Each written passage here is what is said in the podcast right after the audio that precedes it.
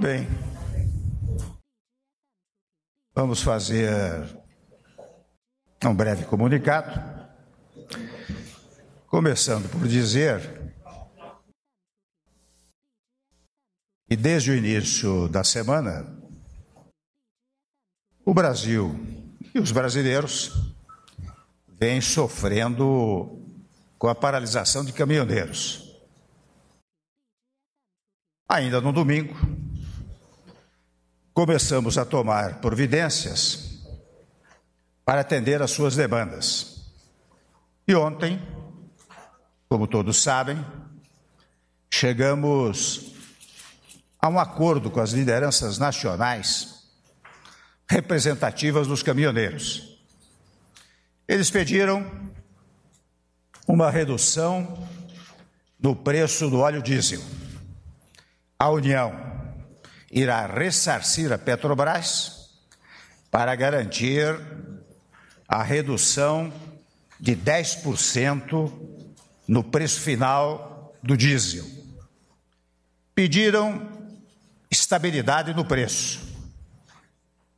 Nós acordamos estabilidade no preço do óleo diesel a cada 30 dias para garantir a chamada e demandada previsibilidade dos custos dos caminhoneiros. Eles pediram a eliminação da CID no preço do óleo diesel. O governo firmou um acordo com o Congresso para zerar a CID. Eles pediram a garantia do transporte de parte das cargas da Conab e nós asseguramos o encaminhamento ao Congresso Nacional de uma medida provisória que dê aos autônomos 30% das cargas da Conab. Nesse diálogo, contamos, naturalmente, com o apoio decidido do Congresso Nacional. Para resumir, atendemos 12 reivindicações, mais ou menos prioritárias, dos caminhoneiros, que se comprometeram a encerrar a paralisação imediatamente. Esse foi o compromisso conjunto. Esse deveria ter sido o resultado do diálogo. Muitos caminhoneiros, aliás, estão fazendo sua parte, mas infelizmente, uma minoria radical tem bloqueado estradas e impedido que muitos caminhoneiros levem adiante o seu desejo de atender à população e fazer o seu trabalho.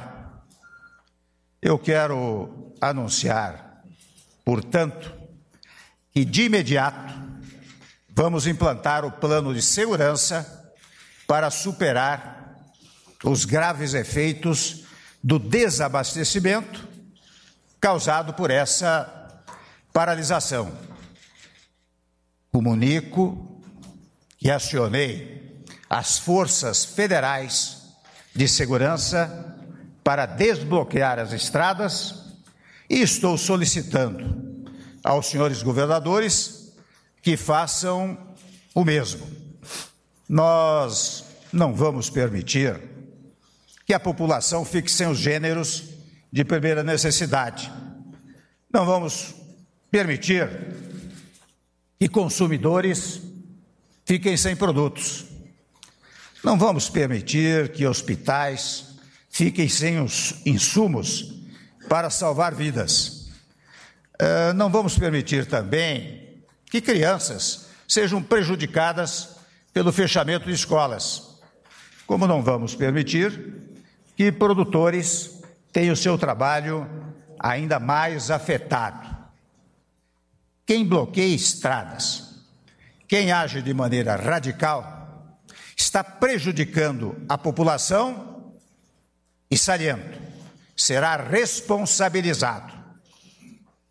Vamos garantir a livre circulação. vamos garantir o abastecimento. O acordo está assinado e cumpri-lo, naturalmente, é a melhor alternativa. Portanto, o governo espera e confia que cada caminhoneiro cumpra seu papel. O governo teve, como tem sempre, a coragem de dialogar. O governo agora terá a coragem de exercer sua autoridade em defesa do povo brasileiro. Muito obrigado aos senhores e senhoras. Thank you.